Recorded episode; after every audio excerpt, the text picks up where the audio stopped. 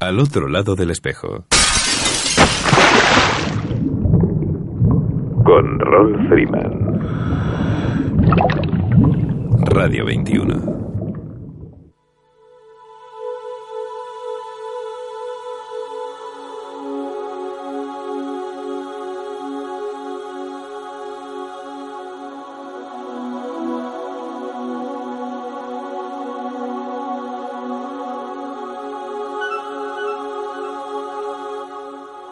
Hola amigos, saludos salados y bienvenidos a una nueva edición de Al otro lado del espejo.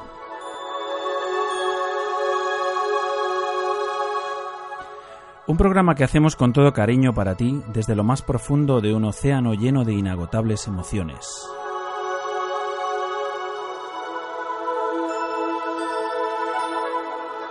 Emitiendo desde tu emisora favorita Radio 21 a través de las ondas de la frecuencia modulada desde el 107.9, 107.8 y 107.5.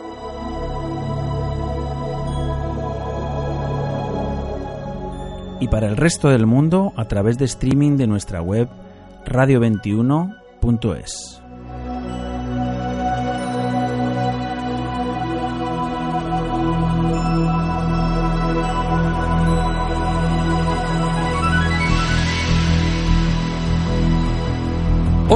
estoy tremendamente animado. Primero porque comenzamos nuestro programa número 50 un número redondo que nos anima muchísimo a haber llegado hasta aquí y con un horizonte realmente prometedor. Y en segundo lugar, porque nada más terminar la emisión de hoy, el equipo de AOLDE ponemos rumbo sureste hasta llegar primero a la ciudad de Cartagena, donde nos aguardarán tremendas sorpresas. Pretendemos hacer una visita a la Escuela de Buceo de la Armada Española para conocer así de primera mano la realidad del buceo militar, el buceo de combate, una parte importantísima, fundamental diría yo, del desarrollo del buceo en toda su extensión, en toda su historia y en todas sus modalidades desde que el hombre, el ser humano, se hace a la mar. Y eso me consta hace muchísimos años ya. Pero no es esa la única visita que pensamos realizar. Aprovecharemos nuestro paso por Cartagena para acercarnos a saludar a nuestros amigos de Arquesub, a quienes tuvimos el inmenso placer de escuchar no hace mucho en uno de nuestros programas. En el número 39 de 28 de junio, si no, si no me fallan los datos. Recordaréis que hicimos una incursión en la arqueología subacuática de la mano de Ricardo Cerreda. Pues bien, tenemos la intención de acercarnos a saludarlo personalmente y si él quiere, a escuchar de su boca pues cuantas historias quiera contarnos. Y después a Cabo Palos, para recorrer micrófono en ristre los centros de buceo que ofertan sus servicios en aquel maravilloso enclave mediterráneo, una de las joyas de la corona del buceo en la península ibérica, punto de encuentro de cientos o de miles de buceadores cada temporada. A ver qué tienen que contarnos. Y para completar el periplo del fin de semana, es mi intención llegar a Torrevieja y saludar en persona a Sabine Kerkau, nuestra amiga de Zurich, que se encuentra inmersa en una excitante exploración en aquellas aguas, en busca de pecios a una respetable profundidad de más de 100 metros. Palabras mayores. Será apasionante conocer esa intrépida exploradora y al equipo en el que está incorporada en estos momentos. Así que nada, muchas ganas, muchos compromisos y mucha ilusión por hacer cada semana una horita corta dedicada al mar en todas sus dimensiones. Pero vamos ya con el programa de hoy, que me estoy enrollando más de lo, de lo deseable. Hoy me gustaría charlar con un viejo amigo y compañero de foros y de inmersiones, psicólogo e instructor de buceo, mi más que amigo, Tony Bermejo. Bueno amigos, pues tenemos al teléfono a un viejo amigo del foro Más que Buzos, de hace un montón de años, de, viejas inmersiones, de, bueno, pues eh, de la zona de Cataluña, del Startit concretamente. Em, creo que tengo al teléfono ya a un viejo amigo, a Tony Bermejo. Buenas tardes, Tony, ¿cómo estás? Buenas tardes, muy bien. ¿Y tú qué? Pues aquí haciendo un programa de radio que ya sabes, al otro lado del espejo, bienvenido. Y, nada, y deseando charlar contigo sobre, sobre todos esos temas que, que sé que tú llevas años trabajando, llevas años eh, haciendo artículos, incluso conferencias, etcétera. Eh, ¿Cómo era tu tema concretamente? Era el tema del pánico, ¿verdad? Bueno, todo lo que tiene que ver con trastorno de ansiedad donde quizás la, manifestación más, eh, más dura o que más preocupa a los marinistas es el pánico. Pero bueno, el pánico no puede entenderse si no es dentro de un contexto de ansiedad, de trastorno de ansiedad. Ajá. ¿Y, y, cómo, cómo, cómo, es este tema? ¿Cómo se, cómo se manifiesta? ¿Cómo, cómo podemos eh, prevenirlo? Si es que se puede. ¿Cómo, cómo, cómo se afronta? Mira, yo una de las cosas que, que, me encontré, porque yo había trabajado, bueno, he trabajado aspectos de ansiedad en, en superficie, ¿no? En lo que es la vida cotidiana. Y cuando, digamos, me acerqué al mundo del submarinismo, sí que vi que era una cuestión muy mal tratada eh, separado, ¿eh? En el sentido de que, bueno, incluso en los, los propios manuales de, buceo eh, no está bien explicado, no está bien definido. Es algo como que hay mucho mito alrededor de todo esto, ¿no? Y, entonces me, preocupé de investigar a través de, bueno, de, tratar a muchas personas, hablar con, muchos, con, otros buzos, que me contaran sus experiencias, a través de experiencias que yo he vivido como submarinista, y tratando de aplicar, digamos, mis conocimientos de psicología a, lo que es el buceo, eso durante unos cuantos años, ¿no? Eh, dicho esto, bueno, lo primero que yo eh, explicaría en, en, referencia a todo lo que es la ansiedad y el pánico en el buceo es intentar desmitificarlo. ¿no? Eh, la, propia palabra pánico eh, cobra una, una, dimensión terrorífica que en sí mismo aterroriza, valga la redundancia, a, los humanistas que tienen ya un cierto grado de ansiedad en el mundo del buceo. Porque lo primero que hay que, lo primero que, hay que conocer es que un estado de pánico no, no se produce eh, porque sí, se produce dentro de un contexto de ansiedad. Igual que en superficie, la gente tiene ataques de pánico, pero los tiene cuando está padeciendo un trastorno de ansiedad generalizado o una crisis de ansiedad más global, en buceo no se produce de una manera aislada. Eh, pero si te parece, vamos a ir un poco definiendo conceptos, ¿vale? Para, para poder aclarar un poquito más las diferencias que hay entre lo que sería una ansiedad normal una, una crisis de ansiedad y un trastorno de pánico. Eh, eh, dentro de lo que es en relación a la ansiedad y el pánico, se podríamos definir tres, estados emocionales. Por una parte, hay una cuestión que sería ansiedad positiva, vamos a llamarle así, que, bueno, podríamos considerar normal y, y, que además incluso diría que es necesaria para poder desarrollar determinadas actividades que requieren cierta atención. Esto eh, aparece muy claramente en cualquier curso de buceo. Y cuando digo cualquier curso, también puede aparecer en un curso de rescue, o de, o dive master, o de instructor, en el sentido de que al final cuando nos enfrentamos a situaciones nuevas y desconocidas, siempre nuestro organismo reacciona incrementando el nivel de atención. En principio esto es, eh, es positivo y tenemos que considerar que eso se va a producir. Yo también sabes que soy instructor de buceo y en mis cursos intento eh, explicarle al alumno lo que va a sentir para que la propia sensación no le haga interpretarlo de una manera errónea y potencie el, sentimiento, ¿no? Luego podríamos hablar de lo que es ansiedad negativa, vamos a llamarle. Ser, podríamos llamarle como un estado vivencial desagradable, porque al final la persona se siente, no se siente, no se siente confortable, que integraría aspectos fisiológicos, cognitivos y también conductuales, ¿no? Al final hay un poco como un estado de activación generalizada, eh, donde, bueno, yo estoy en un estado de alerta y mi, organismo está reaccionando como si realmente hubiera un peligro que me acecha. En este caso, podríamos hablar de, de un peligro interno. Imaginémonos, ¿no? Pues tú estamos en, en, esta habitación y de repente entra un león en la habitación. Eh, probablemente reaccionaríamos con ese tipo de ansiedad porque veríamos una amenaza hacia, hacia, hacia nuestra supervivencia. Esto sería un poco la, ansiedad negativa. Hay que decir que, que eh, bueno, eh, pues puede opresión en el pecho, eh, sin eh, sensación de mareo. Bueno, luego iré un poco describiendo un poco más esto, ¿no? Puede ser, puede ocurrir que de una ansiedad positiva pasen cosas y, y, y deriven una ansiedad negativa. Eh, a veces el nivel de ansiedad eh, se, digamos, se altera por determinadas circunstancias, ¿no? Pero no hay que confundir la ansiedad eh, negativa con el pánico, porque el pánico tiene otras características. El pánico ya, lo primero que tendríamos que, entender es que es una respuesta prefijada de huida, presente en la naturaleza eh, y que tiene una expresión específica en el ser humano. realmente el pánico seguramente es una, era una situación donde, por decir algo, los hombres primitivos, cuando mm, un tiranosaurio rex los quería comer, si es que coincidieron, pues bueno, entraban en pánico y, salían, digamos, de, despavoridos, utilizando todos los recursos a su alcance para sobrevivir. En ese sentido, tendríamos que diferenciar entre lo que es un pánico activo, que es el que las personas conocen, eh, o, el, que es más común, y lo que es un pánico pasivo, ¿no?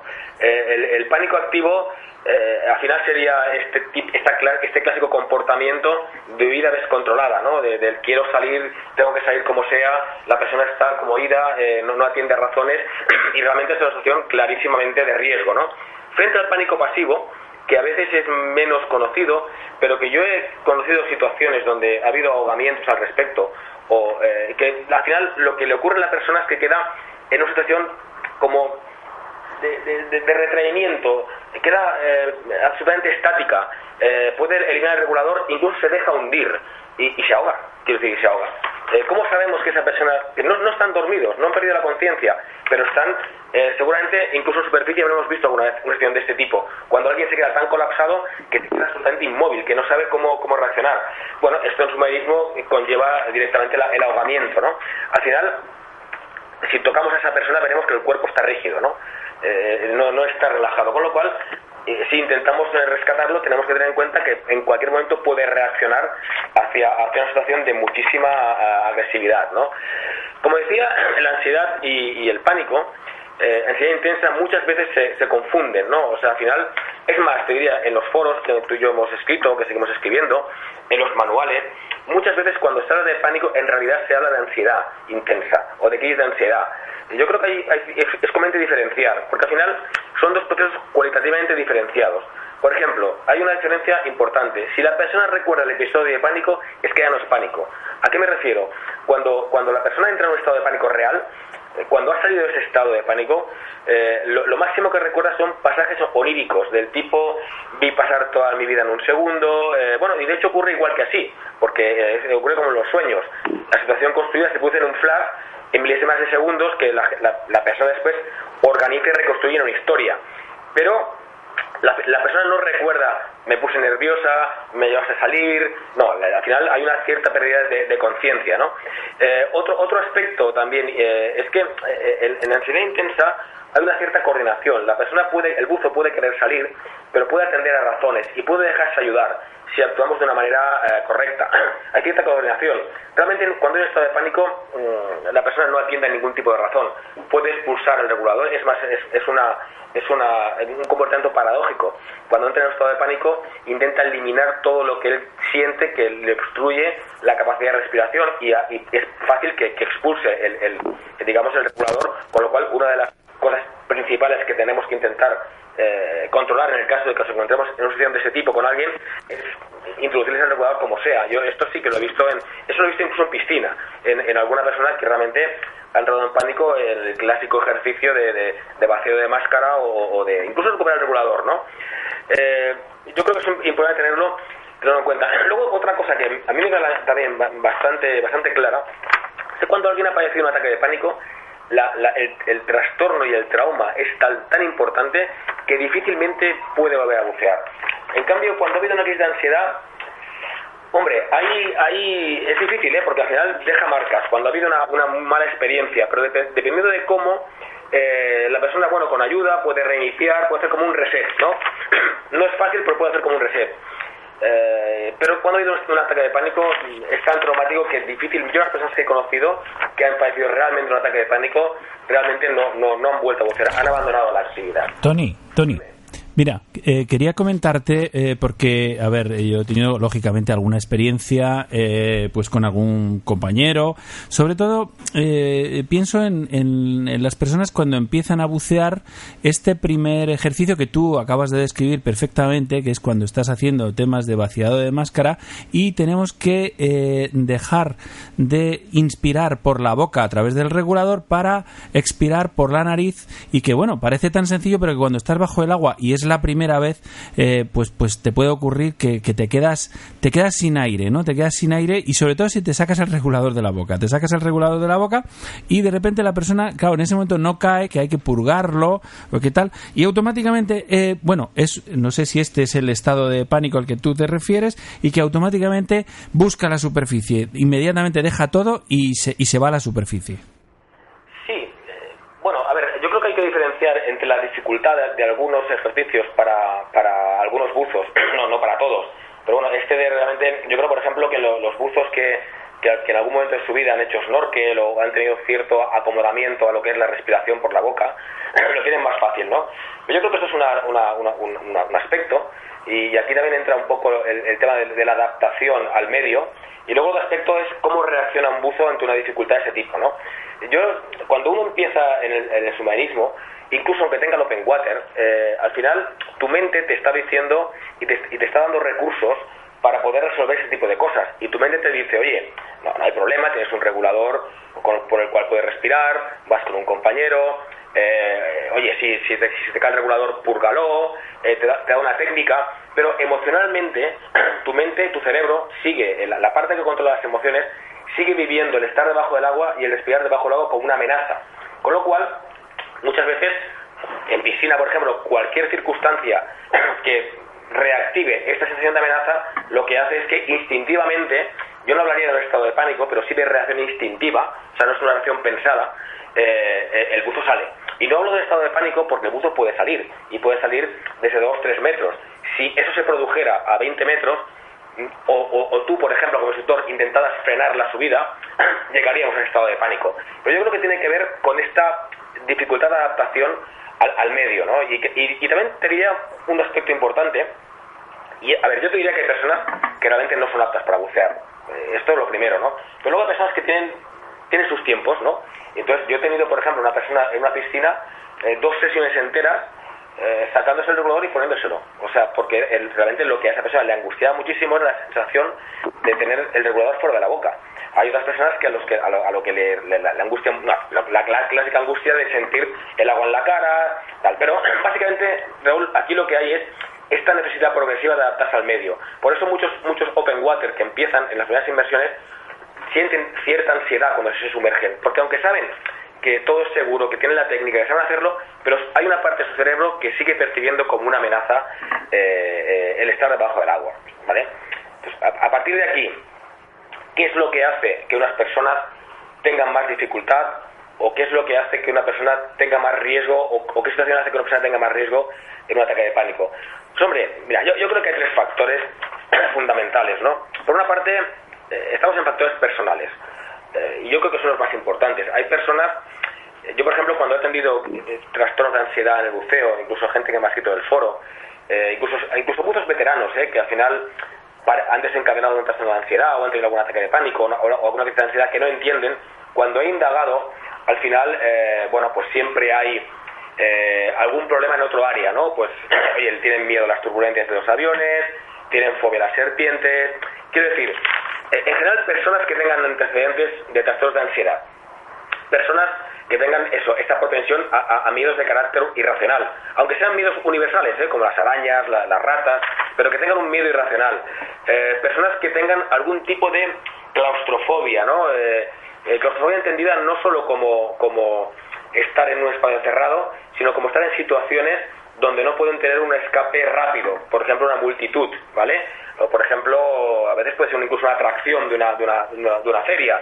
Eh, yo creo que personas con cierta personas muy controladoras, aunque te parezca extraño, ¿no? Persona que es muy controladora, que tiene que tenerlo todo controlado, que le cuesta eh, admitir que hay determinadas cosas que él no tiene perfectamente eh, administradas, yo diría que son situaciones que le hacen más propenso a, a, a, padecer un trastorno de ansiedad. Pero luego hay otro aspecto, que es el aspecto coyuntural. Vale, todos podemos, tú puedes ser una persona emocionalmente estable sin, sin ese tipo de cuestiones que te he planteado, pero eh, por ejemplo, puede estar pasando un mal momento.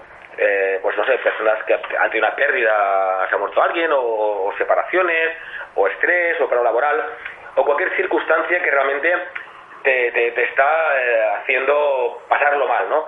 Ese tipo de situaciones, yo he visto que han producido situaciones crisis de ansiedad. Yo diría que no entran, no entran en, no, no han llegado al pánico porque al, al producirse en buzos de un cierto nivel de experiencia, han sabido resolverlas pero sí que es verdad que al estar en, en, cuando yo cuando alguien está en un proceso de separación un proceso de pasarlo mal mi recomendación siempre es que eh, haga eh, inversiones fáciles sencillas que él controle porque ahí la posibilidad de padecer ansiedad es importante incluso te digo en buzos veteranos ¿eh? y luego eh, va todo enlazado ¿eh? el tercer factor bueno pues son factores de buceo ¿no? Eh, el hacer una inversión para la cual no estás preparada el, el, una corriente que te aparece de repente eh, un animal que desconoces, eh, una mala visibilidad. Bueno, evidentemente cuando esto impacta en, en, personas pues que tienen ya una predisposición o que a lo mejor están pasando un mal momento, pues hombre, es fácil que se desencadene eh, esto que te he comentado de, una crisis de ansiedad, que si no está bien resuelta, pues bueno, puede, puede derivar en, en un ataque de pánico. ¿Vale? Tony, eh, está claro que el tema es, eh, bueno, pues eh, harto complicado, es eh, ext- extensísimo, desde luego para, para un momento de radio como, como el nuestro, eh, se queda corto, está clarísimo. A mí me gustaría emplazarte para, para una nueva edición de Al otro lado del espejo, eh, para que podamos desarrollar un poquito más este tema, porque me parece eh, fundamental y muy interesante. Te agradezco muchísimo que nos hayas dedicado estos minutos y, me gustaría, si a ti te parece bien, eh, pues quedar para otra para otra semana e incluso eh, como idea eh, se me ocurre el participar, el organizar desde aquí, desde la radio, eh, alguna tertulia entre, entre varios compañeros que podamos hacer, pues por ejemplo a través de Skype o, o si no a través de la telefonía, veríamos a ver cómo podemos hacerlo y debatir un poco este tipo de cosas que me parece pues, pues francamente interesante. ¿Qué te parece? Me parece, primero, participado y agradecido porque siempre es, es- es muy gratificante poder expresar estas cosas y, por supuesto, sin ningún tipo de problema, Raúl. Yo creo que además sería interesante eh, darle continuidad en el sentido de qué hay que hacer cuando nos encontramos en una situación de este tipo, ¿no? Entonces, bueno, podemos yo a tu disposición para lo que me necesites. Muy bien, Tony, muchísimas gracias y, y hasta otra semana pues. Muy bien, pues nada, gracias, Raúl. Un abrazo. Hasta luego.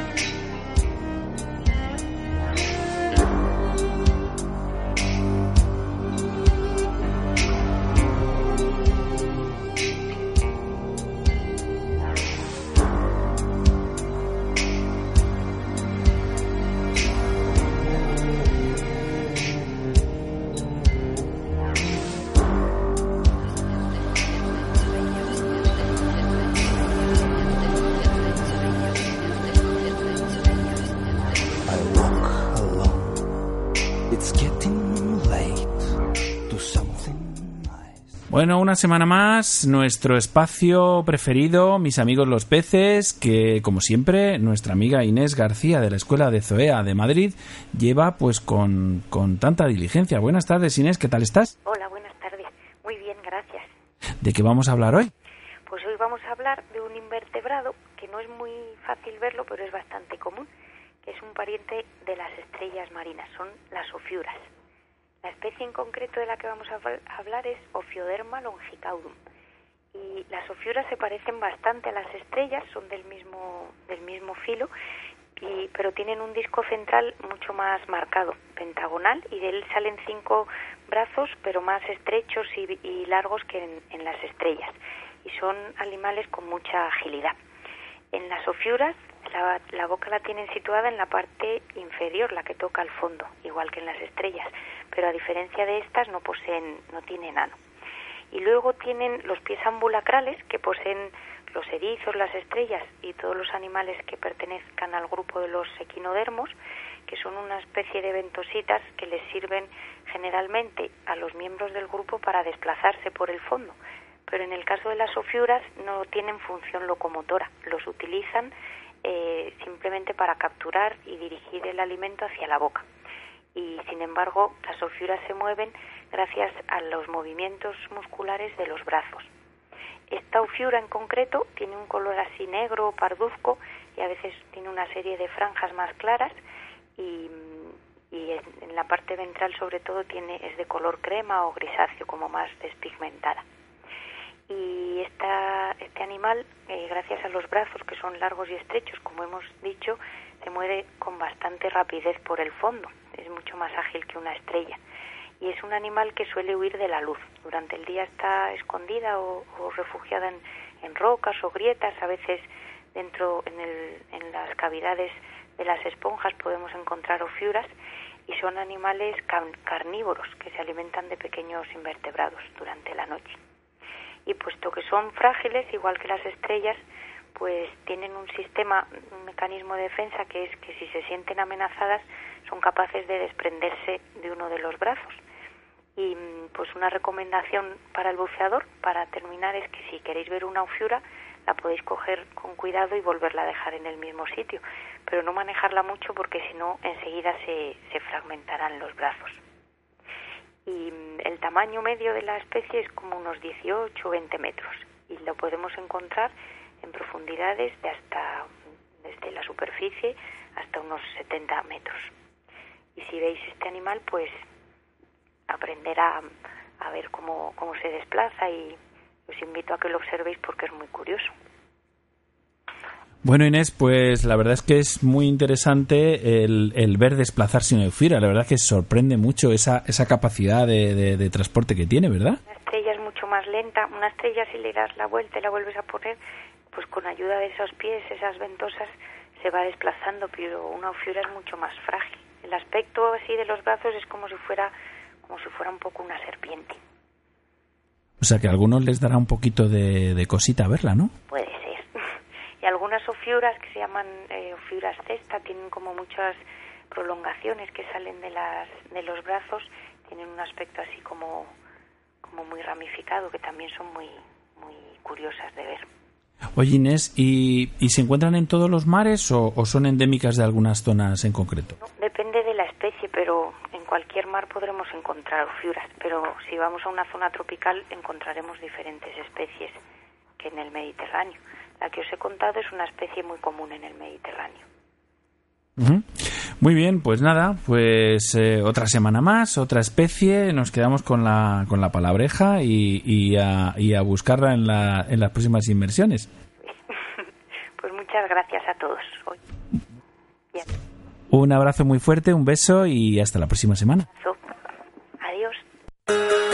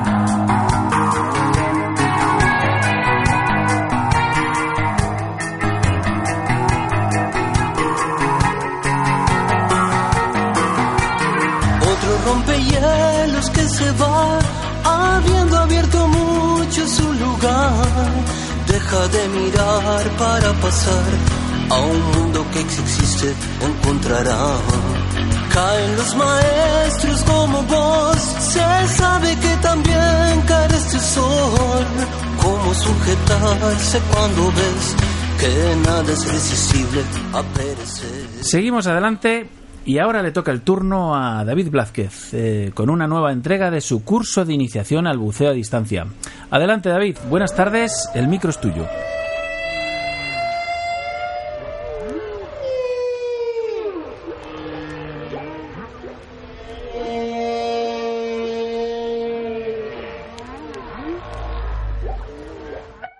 Buenos días, Rol, y buenos días a todos los oyentes de al otro lado del espejo. Recordamos que en el programa anterior nos quedamos hablando de las enfermedades compresivas. Hoy seguiremos hablando de ellas, de signos y síntomas de las enfermedades compresivas y los primeros auxilios y tratamientos que debemos hacer si sospechamos que alguien sufre enfermedades compresivas. Decíamos en el programa anterior que durante una inmersión el aumento de presión hace que el nitrógeno del aire se disuelva en los tejidos de tu cuerpo. La cantidad de nitrógeno que absorbes de esta forma depende principalmente de la profundidad y del tiempo de la inmersión. Cuanto mayor sea la profundidad y más tiempo estés, más exceso de nitrógeno absorbe tu cuerpo. Tu cuerpo decíamos que no utiliza el nitrógeno, por lo tanto el que llevas disuelto debe volver a salir y abandonar tu organismo.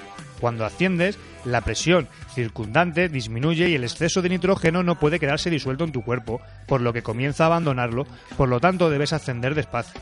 Siempre que mantengas el exceso de nitrógeno dentro de unos límites razonables, tu cuerpo lo elimina sin complicaciones. Para mantenerlo dentro de los límites utilizan las tablas y computadoras de buceo, que te dan los tiempos máximos para una profundidad determinada basándote en cuánto nitrógeno absorbe y elimina tu cuerpo teóricamente.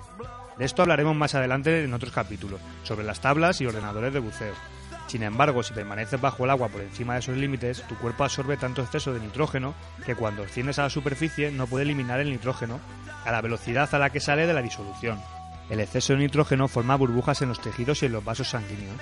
El fenómeno es similar al abrir una lata de refresco con burbujas. Reducen la presión y el gas disuelto escapa de la disolución produciendo efervescencia en la bebida. Las burbujas que se forman en el cuerpo después de una inmersión producen una condición médica muy grave denominada enfermedades compresivas. Aunque el tiempo y la profundidad de la inmersión son las principales variables relacionadas con la enfermedad descompresiva, hay otros factores que influyen en la forma en que tu cuerpo absorbe y elimina el exceso de nitrógeno, como puede ser la fatiga, la deshidratación, el ejercicio vigoroso, el frío, la edad, enfermedades, lesiones, consumo de alcohol antes o después de bucear y el exceso de peso. Los signos y síntomas de la enfermedad descompresiva pueden variar, los signos y síntomas incluyen parálisis, shock, debilidad, mareo, entumecimiento, hormigueo, dificultad respiratoria y diferentes grados de dolor en las articulaciones y en las extremidades. En los casos más graves se puede producir la exconsciencia e incluso la muerte. La enfermedad descompresiva también puede manifestarse de forma sutil. Hormigueo y entumecimiento leve a moderado, normalmente pero no necesariamente en las extremidades, debilidad y fatiga prolongada puede ser consecuencia de la enfermedad descompresiva. Los síntomas de la enfermedad descompresiva pueden presentarse junto por separado, ocurrir en cualquier parte del cuerpo y pueden ir acompañados de un ligero mareo. Los síntomas se producen normalmente entre 15 minutos y 12 horas después de una inmersión, aunque pueden ocurrir más tarde. Los primeros auxilios y tratamientos para las lesiones descompresivas también incluyen las lesiones por sobreexpansión pulmonar, porque pueden presentar signos y síntomas muy parecidos, aunque sean resultado de causas diferentes. La comunidad médica de buceo agrupa la enfermedad descompresiva y las lesiones por sobreexpansión pulmonar bajo el término clínico de lesiones disbáricas. Lo hacen así porque los primeros auxilios y el tratamiento son idénticos en ambos casos y no hay necesidad de distinguirlos para asistir a un buceador. Los primeros auxilios para lesiones disbáricas incluyen tumbar al paciente y hacer que respire oxígeno contactar con los servicios de emergencia médica de la zona y con los servicios de emergencia de buceo. Controla al buceador y evita o trata el shock si es necesario. Un buceador que no respira necesita respiración artificial y la RCP si no tiene pulso. Si el buceador está consciente y respirando, túmbalo sobre el lado izquierdo con la cabeza sujeta y dale oxígeno. Controla continuamente la respiración y el pulso. Casi todos los casos de lesiones disbáricas requieren tratamiento en una cámara hiperbárica, durante el cual el buceador vuelve a ser sometido a presión para ayudar al cuerpo a absorber las burbujas de los tejidos. Este tratamiento requiere normalmente varias horas. Se necesita utilizar oxígeno y a menudo terapia con medicamentos. No permitas que un buceador, el que sospecha que tiene lesiones disbáricas, vuelva a meterse bajo el agua. Los intentos de tratar a un buceador bajo el agua acaban normalmente con un empeoramiento de los síntomas y con resultados desastrosos, y solo consiguen retrasar el tratamiento adecuado. Aunque la enfermedad descompresiva es una condición grave, dolorosa y potencialmente mortal, se evita siguiendo adecuadamente los límites de seguridad de tiempo y profundidad establecidos en las tablas y computadores de buceo. Las lesiones por sobreexpansión pulmonar son graves también, dolorosas y potencialmente mortales, pero se evitan respirando continuamente y no aguantando nunca la respiración. Es importante para prevenir las lesiones disbáricas ascender a un ritmo lento y hacer una parada de seguridad a 5 metros. Y hasta aquí el programa de hoy. Espero que os haya gustado. Os invito al programa de la semana siguiente en el que hablaremos de las tablas y computadores de buceo, que son los elementos indispensables para reducir el riesgo de enfermedades compresivas y sobreexpansión pulmonar. Muchas gracias a todos por habernos escuchado y os esperamos la semana que viene. Nos vemos bajo el agua. Gracias. Hasta luego.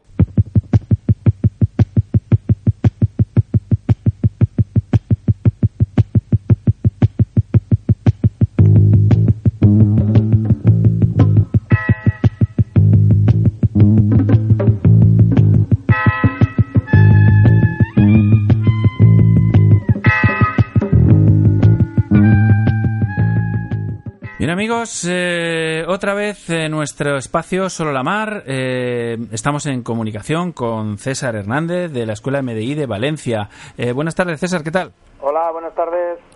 Bueno, ¿de qué vamos a hablar hoy un poquito? Bueno, pues eh, mira, eh, podríamos haber, eh, hablar de, de pues, eh, si os parece bien, un poco de, eh, o hacer un poco una introducción a lo que son la búsqueda de los pecios o, o la extracción de, de, de las, eh, de las, va- vamos para que todo el mundo lo entendamos, de las cosas en el mar, ¿no? Ajá.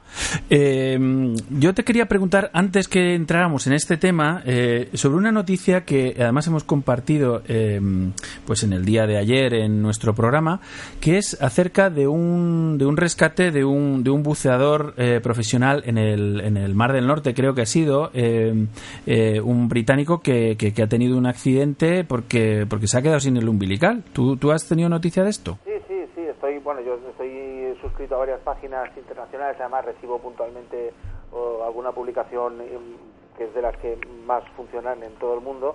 Y sí, sí, lo he oído este chico, eh, estaba re- realizando una operación en saturación en una en el mar del norte, en una en un tipo de buque que se llama eh, DSV, Diving Support Vessel, eh, que se opera a través de un sistema que se llama posicionamiento dinámico. Para hacernos un poco una idea, el posicionamiento dinámico consiste en que tú eh, al buque le pones eh, una posición de GPS diferencial y entonces el, barco a través de su sistema de gestión eh, activa y desactiva los motores que tiene.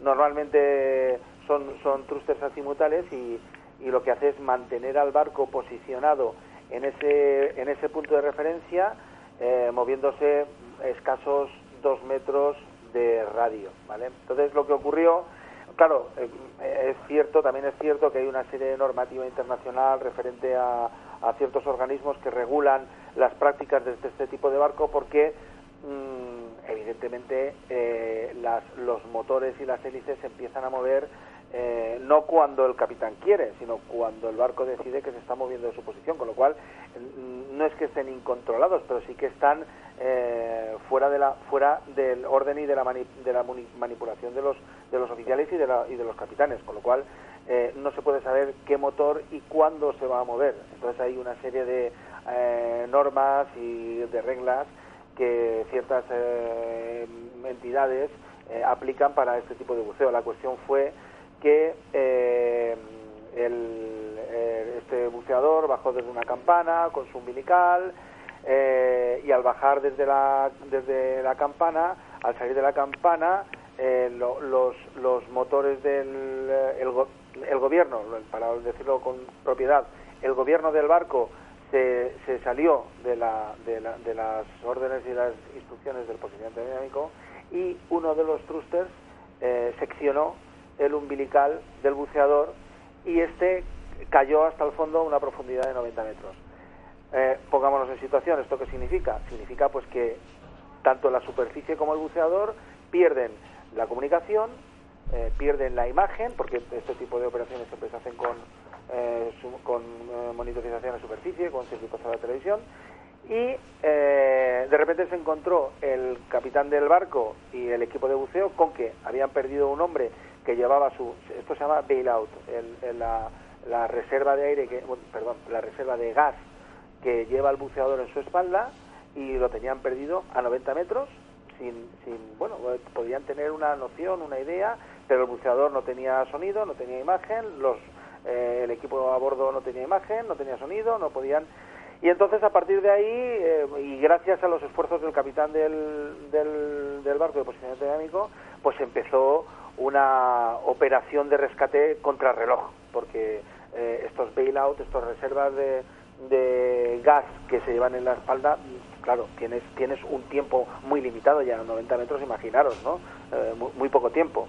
Bueno, la cuestión fue en que, bueno, gracias a la rápida intervención y sobre todo a la profesionalidad del, de, los, eh, del equipo de buceadores y del capitán del barco, pues lograron restablecer el posicionamiento dinámico y empezar una búsqueda hasta que lo encontraron. Lo encontraron, eh, según he leído en el artículo, 30 minutos después de que ya hubiera perdido el conocimiento. Mm. Bien, lo recuperaron, lo metieron en la campana y ya directamente lo subieron a la superficie y allí lo reanimaron y el, y el hombre y el hombre vive, vamos, quiero decir que, que no, no murió, no murió, pero se llevó un buen susto. Mm. se llevó un buen susto. Sí, eh, César, eh, hay una cosa que, que yo he leído, que he leído ese artículo también, eh, que él cuenta que es que es muy muy gráfica, ¿no? Que dice, bueno, tú bajas, está, bajas con ca- calentito, con aire ilimitado, eh, en fin, que y de repente te quedas en la más absoluta oscuridad y con temperaturas eh, pues cercanas a la congelación. Claro, esto esto es súper peligroso y además creo que, que perdió el conocimiento, ¿no? Conocimiento y, y, y y, o sea, lo recuperaron 30 minutos de haber, después de haber perdido el conocimiento que nada, que le quedaba nada de vida al hombre ya, y lo tuvieron que resucitar. Eh, probablemente esa baja temperatura fue lo que, les, lo que le salvó la vida porque le bajó el ritmo cardíaco, las pulsaciones del ritmo cardíaco y, y eso hizo que consumiera mucho menos eh, gas. Pero vamos, mm, eh, me, me suena, me, me recuerda a un percance también parecido en una, un terminal oceánico de descarga de petróleo, no sé si lo habríais oído, en Escabros, eh, por ahí por Argelia, y un remolcador que se fue al fondo con toda la tripulación. No sé si lo habrás leído también este... No, no recuerdo Bueno, esto. pues esto, haciendo una maniobra en un petrolero, se fue al fondo el remolcador que hacía la maniobra en la monoboya, al fondo, eh, se fue al fondo Mm. con toda la tripulación, murió toda la tripulación, menos, menos, el remolcador bajó hasta 60 metros, menos el cocinero, que el cocinero logró resguardarse en una bolsa de aire Sí. y estuvo tres días dentro del barco a 60 metros. Sí, este, este tema del cocinero, eh, hicimos una dramatización en el programa hace unos eh, programitas, que sí, sí, sí, lo recogimos. Sí, sí. Pues, eh, pues bueno, pues al final se montó otra op- operación de rescate brutal también y al final también lo sacaron con vida. Claro, el hombre luego se tiró dos días en la cámara hiperbárica, pero, pero, pero salió con vida, claro, salió con vida. ¿eh? Así que, bueno, no, no sé cómo andaremos de tiempo, pero seguro que ya fatal, como siempre. Bueno, eh, tenemos unos minutillos por ahí. Bueno, pues eh, al hilo de lo, de lo que decíamos eh, y por dejar eh, dejaremos también el tema de los de los rescates y de las extracciones hallaz- hallazgos, remolques y extracciones, eh, como dice la normativa vigente. Eh, para otro momento que dispongamos de todo de todo el, programa en completo y eh, eh, con- por último diremos que al hilo de lo que hablábamos de estas operaciones de rescate de personas eh, debajo del mar, eh, no tenemos que olvidar que son operaciones complicadísimas, complicadísimas, en las que eh, se deja absolutamente de hacer todo lo que se está haciendo y del trabajo y, y todo el equipo y todas las personas que configuran la tripulación se dedican exclusivamente a este tipo de trabajo. Tenemos que recordar también que existe una norma muy específica al respecto de, del buceo desde buques de posicionamiento dinámico, ¿eh? de- que la, la- la gestiona una asociación que se llama IMCA, International Maritime Contractor Association, y que es bastante clara y bastante restrictiva eh, al, al respecto, ¿no? Hay una, hay una serie de, de normas y de eh, tal que,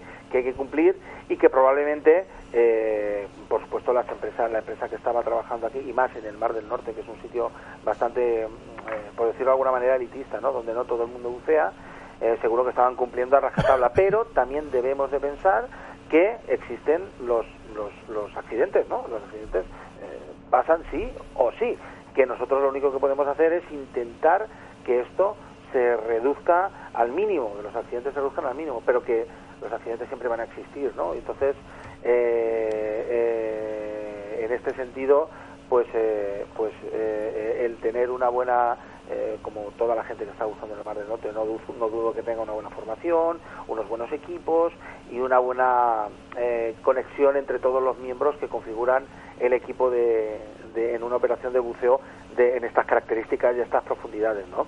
Eh, todos este tipo, todo este tipo de operaciones son operaciones que se realizan dentro del mundillo, dentro del mundo del petróleo, donde hay muchísimo dinero invertido en seguridad, muchísimo dinero invertido en luchas contra la contaminación, en barcos, en equipos, en y claro, no, no puede ocurrir que por una ah, cosa de, de mantenimiento, de fallo en los equipos, de la configuración de lo- del hardware de los equipos, tal, pues ocurren estas cosas. Yo no dudo que no haya que, que, que no haya sido así, pero lo que también es cierto es que el barco eh, eh, erró en su en su en su mantenimiento de la posición a través del sistema de posicionamiento dinámico y el- eh, al final terminó esto acabó en que eh, le seccionó el umbilical y bueno y cayó a 90 metros sin agua caliente sin comunicaciones sin sin eh, circuito cerrado de televisión y con una reserva de gas mínima eh, que mínima. Eh, Está claro que este tipo de, bueno, los accidentes en general son los que de alguna manera eh, bueno, contribuyen a, a, pues a los cambios de, de normativa, de legislación, ¿no? de requisitos para precisamente eh, bueno prevenir en el futuro. De hecho, eh, la Organización Marítima Internacional, la IMO, eh, eh, emite todas sus, eh, sus disposiciones a través de esto. El caso Erika, el caso Prestige, el caso Amoco, el caso todos estos, y hablamos de bueno de catástrofes de- ecológicas, de petroleros y tal, y todas estas cosas, y a través de ahí, a través de todo eso, se va surtiendo para, para, para ver cuál ha sido, cuáles han sido los errores, corregirlos y establecer unas nuevas disposiciones. Fenomenal, César. Pues nada, se nos agota el tiempo. Eh, mucha suerte para este superviviente, eh, Chris Lemons, que se llama. Y, y nada, y, y fascinante historia, por otro lado, para, para todos los que nos gusta toda esta historia. Y, y bueno, pues nada, pues esperarte la próxima semana para continuar con estas eh, historias tan interesantes.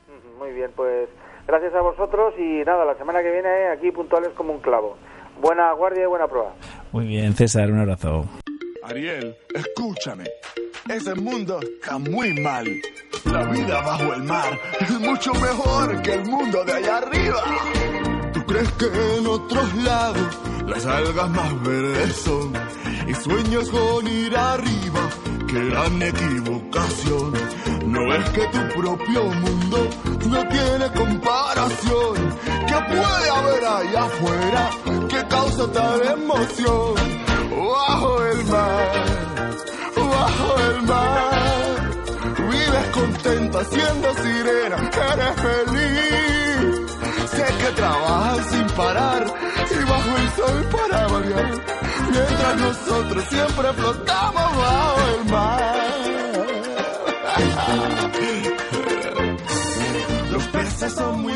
Bien amigos, eso fue todo por hoy. Aprovecho la despedida para enviar un afectuoso saludo a Mónica Alonso, Eduardo José García, Ricardo de Abreu, Alfredo Nicolás Tello y Margarita Tortuga Diver, que nos han regalado un me gusta en nuestra página de facebook.com barra Radio. Y también saludamos, como no, a David Ruiz, Check de Sí, es Submarinismo y Juan Moreno por ser followers de nuestra cuenta de Twitter y a todos por ser fans de nuestro proyecto radiofónico. Muchísimas gracias de corazón. Un besazo muy muy muy fuerte a mi querida Silvia Jiménez, allá donde te encuentres buceando en el Mar Rojo. Feliz cumpleaños. Llegamos así al final de nuestro programa de hoy. Ojalá les haya gustado nuestra compañía. Buen fin de semana a todos, buena mar y buenas inversiones. La semana que viene muchísimo más y mejor. Os espero aquí en Radio 21.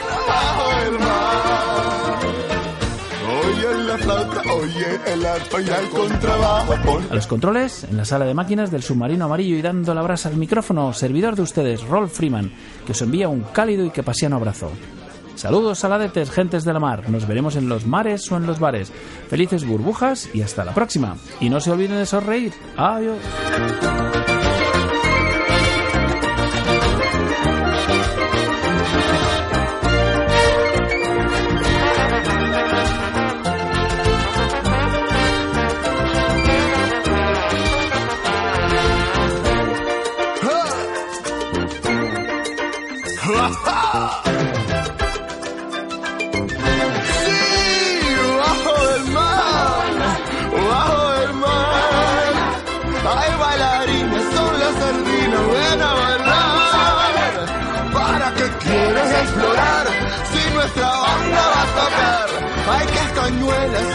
Banda va